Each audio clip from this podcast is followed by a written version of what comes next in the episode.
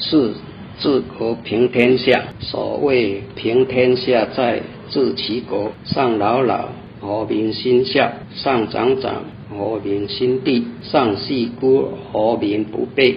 是以君子有节己之道也。所恶以上，勿以属上；所恶以下，勿以属上；所恶以前，勿以先后；所恶以后，勿以从前；所恶以右，勿以交于左；所恶以左，勿以交于右。此之谓节己之道。这章开宗明义，便说明了治国的三纲领。老老长长细姑，这些正是即齐家治国三要点。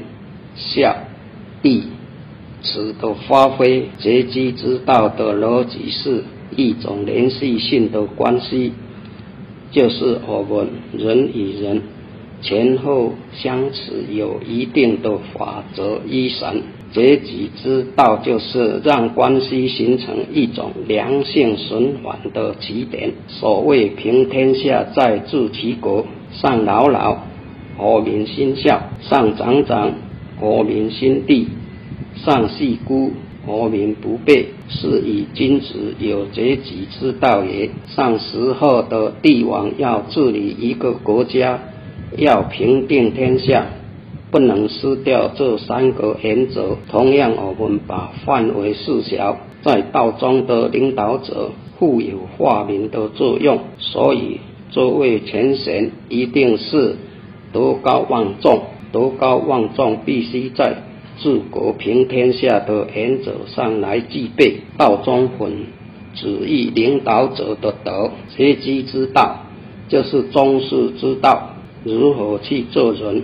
如何去中事、人事管理？道中有坛子、讲师、办事员、道亲等，在整个道中人事管理如何去策划？道务发展不能没有目标，想到哪里做到哪里，一定要有很周详的计划，不然我们无所适从。整年度的道务计划要非常的周详，但是计划的推行很重要的是节己之道。道务执行的领导者本心必须让人很服从，让人很能够很重视，最后才是治财之道。如何去调配钱财？所以圣人所留的是一个心法，心法是秘法。圣人之言，实在可以说是真理的代言人。所讲的经典不离心性，但是心法是无形的，必须这项来言理相，是禅理的桥梁、工具、媒介、符号，好像一个法华一样。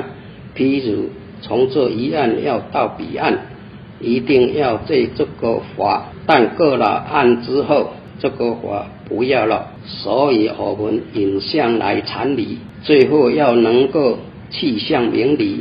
上指上会，老老一句老，指尊敬奉养；下一句老，指父母；长长上一句长，指恭敬；第二句长，指长辈；心指感伺候感动；细指邻邻；孤。指幼我无父及孤独无依的人，不被不违背慈爱的人道。大学经文说，要使天下达到太平，就在治其国。这个原因在哪里呢？上老老和民心孝。首先，在上位的国君能够率先自成地尊敬自己的双亲，进一步。尊敬别人的双亲，则人民一定会效法，使孝道振兴于天下。即上位的人能够尊敬谦让其长辈，则人民也一定会效法。五伦中，兄有弟恭，为人兄长者对待弟弟，有如对朋友一般；这弟弟的有如尊敬长辈般。地尊敬兄长，如此称为兄友弟恭。天下是由许多诸佛国所组成的，每一个国君皆能率先怜悯照顾孤独无依的人，无父母、无夫之人，则人民也不会去违背亲情，被有违背。离开的意思，民不被是说人民能互相体系照顾，不会去违背了亲情友情。是以君子有节机之道也，则度量也为别人着想，及标准规矩也，因此有道德。